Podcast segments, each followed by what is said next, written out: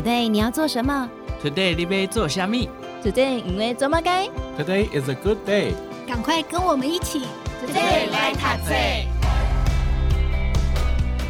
Hello，大家好，欢迎收听 Today 来读册，我是笑鱼。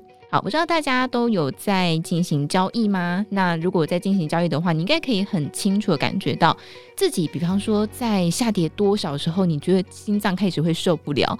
有些人可能跌个百分之二十就觉得很紧张，有些人呢可能跌百分之五十都还觉得嗯没关系，我可以效法巴菲特，然后他就是要你有承受百分之五十的亏损，才能进入这个市场哦。今天来跟大家分享这本书籍，叫做《我炒的是人生，不是股票》。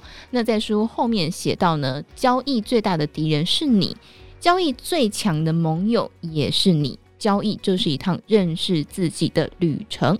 今天邀请到的是很认识自己的这本书的作者葛汉中，来到节目当中跟大家分享。Hello，汉中你好。Hello，大家好，我是 MGK 葛汉中。好，所以你是专职投资人，你没有在外面的公司上过班。其实严格来说也算是有啦，因为你在投顾公司上过班嘛。应该说我没有领过完整的薪水，大部分都是比如说实习或者是打工这样子的经验呢。蛮好奇，就是你怎么会决定要成为专职投资人？而且你自己是你的父母都是稳定的工作吗？对，我觉得专职投资人这件事情不是我一开始的目标啦。我一开始的目标只是我我想要做交易，我想要做投资，因为我认识了呃我人生中的贵人谢先生之后，我就觉得哎、欸，这个操盘这条路是可行的。那我一心就想说，我一定要好好的让自己更认识这个产业，然后好好的精进自己。比如说考什么证照，然后到时候可以到公司的就操盘的部门，比如说自营部门或投资部，用公司的钱做操盘嘛，就是效法谢先生的这条路嘛。所以就觉得说，好，那我一定很向往他这样，我跟他一样。那是什么机缘成为专职投资人呢？其实。我觉得很多非常多人会问我说：“哎、我可不可以做专职交易？”就是有些网友可能会私讯我说：“哎、欸，请问一下 MGK，我想要专职交易，我现在存了多少钱？你觉得这个可以专职交易吗？或者是我过去的绩效怎么样？你觉得我可以专职交易吗？”我常常在讲，如果当你还在问这句话的话，这个答案其实很显而易见，代表不行，也没有办法做专职交易。因为以我自己为例啦，我后来二零一六年之后，我开始开始投资，开始交易嘛。啊，我还在学生时期念硕士的时候，每个月就可以赚大概三十万到四十万，再从股票市场赚到这个钱。那那个时候我有没有想这件事情的？没有，我想说毕业之后要找工作。可是我后来想说，我找工作，我再怎么找，真的找到那种很好的工作，薪水很高，底薪就是五万。可是我每天早上都在上班，不能操盘。那不能操盘的，结果就是我这三十万到四十万，我没有办法赚到它。那你如果是一个理性的经济学，我们说经济学里面理性的决策者。你当然就不会去上班嘛，你当然就会觉得说，那我好像在家里，就是还是一个明智的路嘛。你不会为 为了一个真正名正言顺的工作，然后放弃三十万到四十万的收入嘛？于是那时候就觉得，哎、欸，好吧，好像找不到任何工作可以比专职交易赚的钱还要多，那才开始专职交易。所以我觉得这个答案是绩效就告诉你说，你可能要走这条路。它就是一个很自然而然出现的一条路。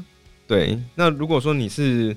诶、我在毕业之前呢，其实就已经专职了两年了，因为没有工作嘛，像学校的课可能差不多修完，剩下论文什么的，那大家就平常都在家里操盘嘛。研究所我延毕两年，因为我想说，诶、欸，这操盘这么好弄，就不要毕业嘛。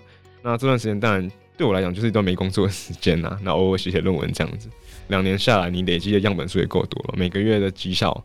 然后大致会落在什么样的区间？你自己对自己就会比较了解。那当然，你到最后好真的毕业了，拿到毕业证书之后，要准备找工作的时候，就会觉得好像在家里比较舒服。不过，专职投资人这件事情对你来说是有趣的，是享受那个过程的，对不对？对，我觉得我们不要讲是不是专职啊。我觉得做投资的过程，如果你很认真在做这件事情的话，你就会觉得时间过得好快，因为每天都有不同的事情发生，你每天都要去揣摩市场上。对这件事情的想法，假设啦，比如说一间公司它发生了火灾，好，那你怎么思考这件事情？很多人投资人会很怕说啊，完蛋了，产线要停摆了，那营收要往下掉了。可是我的想法就是，我赶快去分析，赶快比那个火掉人员还要早去分析，说它这个厂占它整体营收百分比多少？如果整体营收百分比可能只有三趴而已，它就算整间工工厂烧掉，就影响三趴而已，值不值得它隔天反应到跌停？或者是大众还不知道现在这个情况只影响到三趴，大家只觉得说啊，我这好可怕，那烟烧的好大，因此把股票砍出来。那我们就会去分析这件事情说，说哦，这些是可能不小心恐慌砍出来的，那我们就去接他的股票。所以我觉得任何一个事件，你都会去分析说它背后的理由，或者是背后的完整的故事是什么。那每天每天都有不同的事情发生，所以你就会觉得哇，那个工作其实过得很充实。每天你都会面对新的不同的状况，感觉你工作很烧脑哎。对，但就是也是有趣，因为如果有一件事情每天都是都是一样一直做，那当然会很无聊嘛。嗯、其实我们常常有时候盘中就是真的很认真的时候。回头一看啊，已经十二点了。对，那个那时间真的会过得蛮快的。不过，因为我们刚刚在第一集有提到说，其实你真的从开始投入股市到现在，是也经过十几年嘛。你可以分享一下你大概每天的作息，跟你每天可能要做哪些功课？我就从作息讲到做功课部分了。作息其实大概就是八点半起床了。今年给自己目标是可以再早起一点，因为常常有时候还是赖个床什么的。嗯，所以大概八点半早起就开始看现货的试撮合嘛，然后再看台子期八点四十五开盘，然后看前一天的新闻，就是在昨天收盘到今天开盘这段期间的新闻，不管是国内国外的，那大家关注的事情是什么？就是快速的整理，不要说整理啦，就一定会有人帮你整理好，就是网络上很多那种网站蛮实用的嘛。那觉得看哪些网站？比如说某证券公司，它整理的一个就是《工商日报》跟《经济日报》的头条，把它把它全部排在一起。哦，那你不用全部看，你就只要看它那个抬头，你觉得有兴趣，或者你觉得哎、欸、这里面可能可以赚一点钱的情况的时候，你就点点进去看嘛。那大概八点半就开始看这些新闻，然后把自己针对当天自己有兴趣的事件呢，把它开到那个浏览器的分页，然后再慢慢的一一则一则看完。你不用全部看完，你只要看你有兴趣的就好了。然后等到九点半的时候开盘看。开盘之后，马上就是会去看你刚才这些新闻的主角是谁嘛？看他们的反应跟你预期的一不一样，再进一步去看说，哎、有没有什么机会可以去介入？比如说像我刚才讲的火灾，就是是一个蛮不错的时机嘛。然后一直到就直接到收盘了啦，中午应该也不会吃饭，因为就是很忙嘛。可能收盘之后一点半收盘，然后弄一弄，大概吃午餐的时间都落在两两点半吧。然后剩下就是可能就就睡睡个午觉，出去走走干嘛。回家十点之后再回顾一下今天早上的事情，或者是去思考一下，哎、今天盘中有什么事情是你没有 follow 到，或者你没有注意到，或者是今天下午有有没有人去抠了什么公司给了新的一些眉毛那你可以在那个时间看一下，就明天肯定要注意的标的有哪一些，或多或少啊，就会看个两三个小时吧，因为有时候会像一些杂志都会看嘛，财讯啊、荆州、商周，还有先探万宝这些，大部分都会看啊。还好你有提到我们杂志，没有忘记，所以这是你每天都必须要做的功课。其实听起来是蛮多的，对。不过在你这本书当中，其实有提到你会做交易记录，对，而且是前中后你都会做记录。这个习惯到现在依然是这样吗？没错，这个笔记在盘中就会开始写，而且我常常讲，有时候当中我们是看的东西，应该比正常人用手机看的还来的细很多啊。那，很多人说用手机可以当冲，我自己是觉得他怎么可能 用手机可以当冲？就是比如说我我们讲一一些资讯哦，它其实是稍纵即逝的。比如说什么资讯，比如说五档的挂单，或是当下市场上的氛围，这些东西都是你现场看到的时候，你可以把它记录下来。因为如果说我们当时从最后收盘的的。因为我们把它想象它是一个每一个片刻，每一个片刻。嗯，如果我们都把最后收盘留下那个画面当做唯一的资料的话，那中间你就会忽略到很多事情。比如说它挂单盘中长怎么样子，盘中是不是有异常的挂单、异常的抽挂单？它是在哪一个时候、哪一个时间点发生这件事情？这些都是这个盘面告诉你的故事。而且这故事是他只讲一遍，呃，我的故事我只讲一遍，没有听清楚是你的事情。那你盘后就是要好好回想，说今天到底有多少人跟我讲故事？然后跟我讲故事，它可能代表什么含义？我就赶快把它抄下来，把它写下来说，今天在盘中的时候发生了，比如说在关键价位有一笔很大的单子，然后有人去敲它，他敲不过，他把它删掉，然后垫出来，你慢慢慢慢就可以摸出点眉目，说这个市场上在玩的是什么游戏。可是我刚才说了，这故事只讲一遍，所以你盘中不在，就你就不知道他今天到底发生什么事情。那我当然知道，现在有有一些很厉害的投资公司，他们有收资讯的、收资料的软体啊，可以把这故事录起来啦。可是我相信都是非常专业的人才会有的。那正常的散户其实他是没有这样的工具的，对，可能只能看一些盘后的资讯。但我觉得资讯都是节点，故事是一个动态的，所以我很强调的事情是，当你在盘中看到一个新的故事的时候，你要赶快把它抄下来，抄第一遍代表。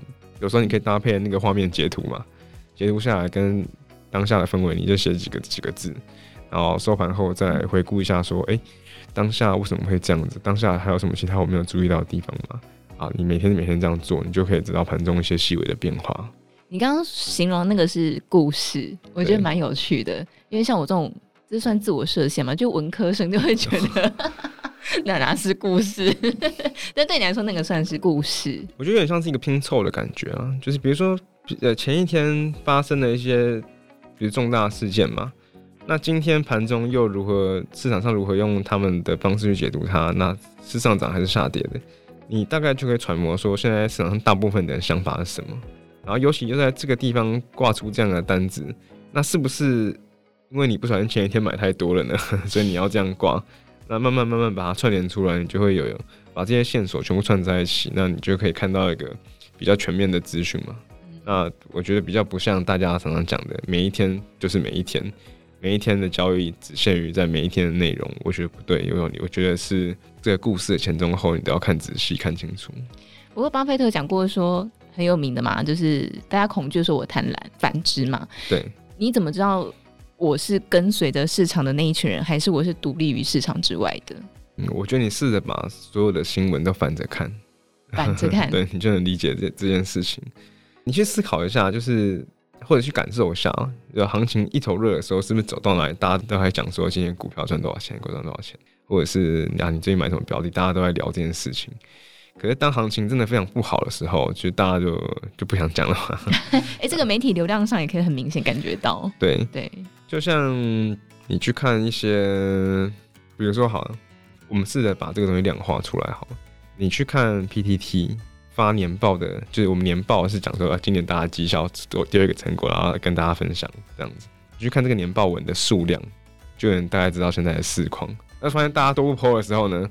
哎、欸，那个时候就可以开始卖，对，就是大概可以这种感觉。所以，因为你刚刚讲到一个市场氛围，我觉得那也是一个很微妙的一件事情，就是你怎么去推敲说，这时候大家都很恐慌，然后这时候大家都觉得它是一个很好的标的。我们先讲盘面上的迹象好了，就是呃，股价上涨下跌，可能大家不知道一件事情是它是有速度的。就是我们把如把它量化出来的话，其实这股价运动是有是有加速度的。如果加速度越快的话，代表这个市场上情绪一种是越恐慌，另外一种是越疯狂。通常往下出现加速度的时候，代表越恐慌；往上的时候，代表越疯狂。你要怎么看出这样的加速度呢？就是我盘中我刚才讲的嘛，你要在盘中感受它。因为你如果在盘后才看的话，我我现在讲的是指我短线的情况。你在盘后才看的话，你完全感受不出这个情绪。盘后是这样啦，一天拍一次照片。那你把这个照片一年加两百四十个交易日好了。你如果只看日的格局的话，你可以看到两百四十张照片。可是如果你今天一分钟拍一次照片，那你会有多少张照片？Oh. 那你最后会忽略到很多细节嘛。可是其实人家常常说魔鬼藏在细节里嘛，我觉得这个是真的。你看得越仔细，就能看得越透彻。很多东西都是你可能要自己想办法去去量化一些你的假设啊。我觉得大家在交易的过程当中，一定会感受到一件事情，就是你会发现自己的情绪会随之上下震荡。有时候，我记得以前有段时间我在玩期货，就是天哪，我赶快下单，然后我说天哪，我赶快抽这样子。所以你也会在交易记录当中去记录你自己的情绪，会，甚至连当下的反应都会记下来。因为我们我们刚才在前一集有讲说，呃，其实出海呢就很像在做交易嘛，那。我们写交易日志呢，就很像在写这个航海航海日志。那航海日志它会记录到什么东西呢？当然是记录第一个，一定是记录我的物资还剩多少，我的身体状况如何，我还能在这个海面上维持多久，我有没有出现任何就是职业上的生理的问题。那更重要的事情是，如果大家仔细去看，就是比如说哥伦布或者是一些以前伟大的航海家，他们的航海日志都会记录他们发现的事情。比如说，哎，我今天到一个岛上面，发现这个蕨类，我以前在其他地方完全没看过。那又或者是我沿着这个海岸，每一次到这个转角的时候呢，都能看到一个很巨大的生物啊。比如他们又记录到，那很多航海家就记录到说，这个地方好像有海怪嘛。那我觉得做交易也是一样，就是今天你看到一个特殊的东西，你可以不参与它，你可以出海的时候，你可以不去招惹那只海怪。但是你可以记录它，比如说我我每一年都会固定我这个商队商船的每一年都会经过这个航线一次。如果每一年都看到它，就觉得这个海怪好像有点变大只，那你就会记录下来嘛。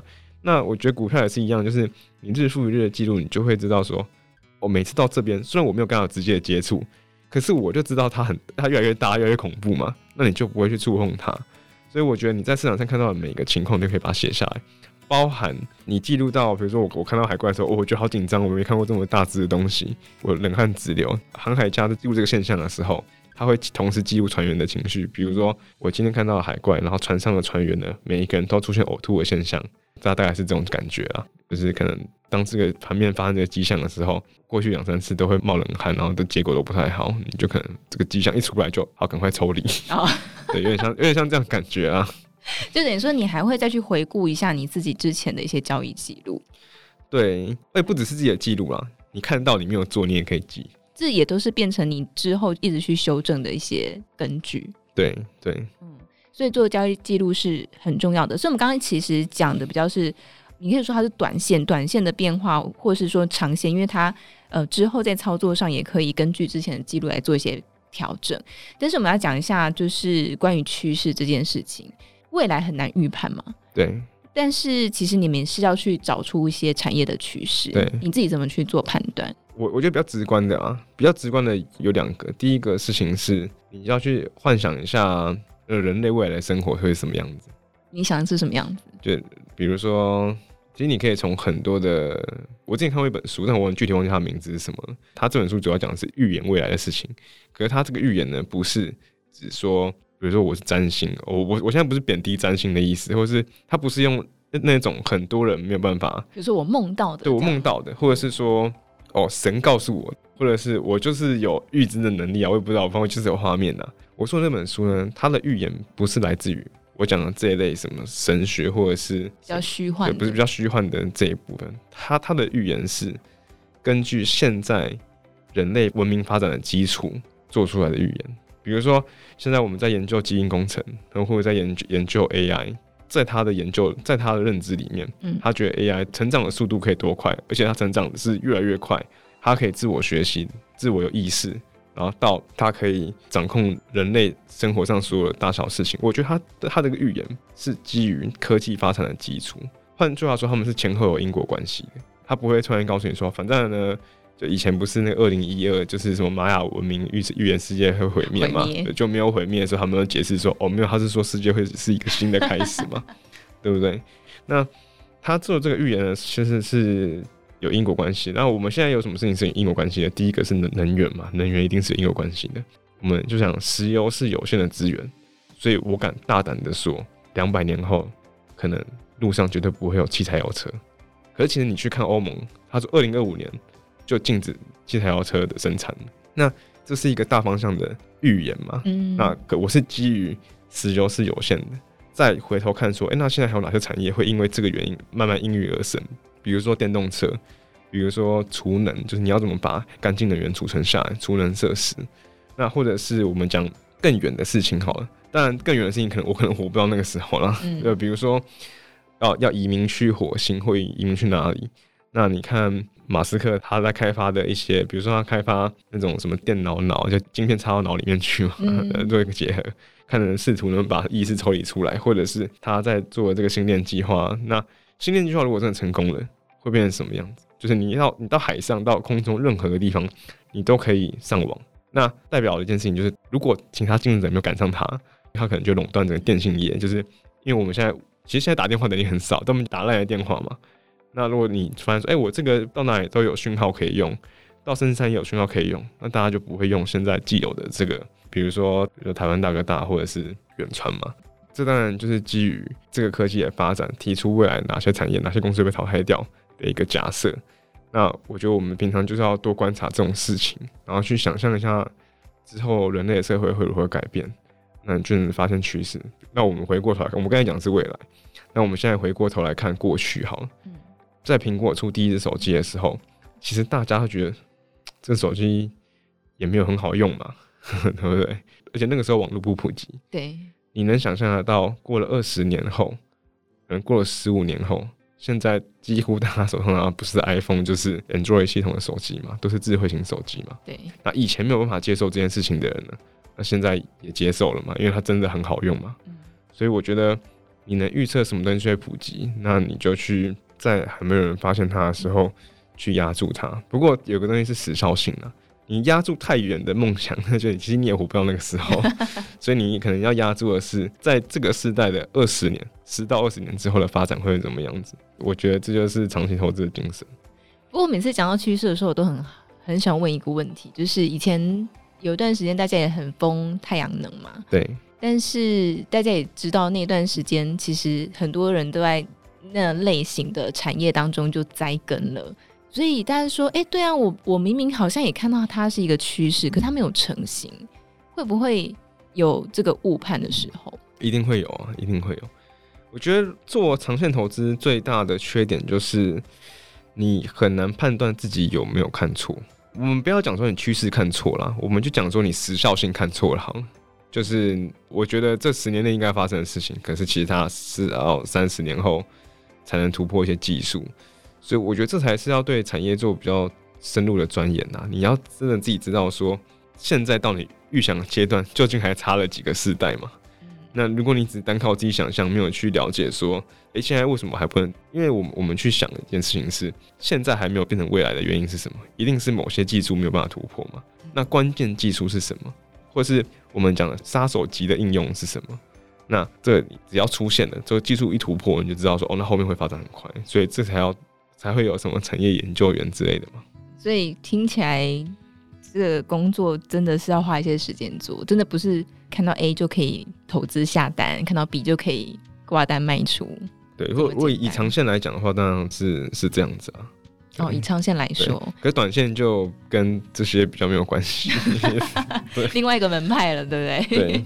好，我们展望最后一个问题，就是展望二零二三年，就今年来说，你个人有没有哪些看好的产业，或是你正在关注的趋势？其实我现在持有的标的，大部分都是就是去年行情不好的时候买的，就那时候我们刚才讲讲因果关系嘛，在疫情的时候，很多中小型的旅行社都倒闭了嘛。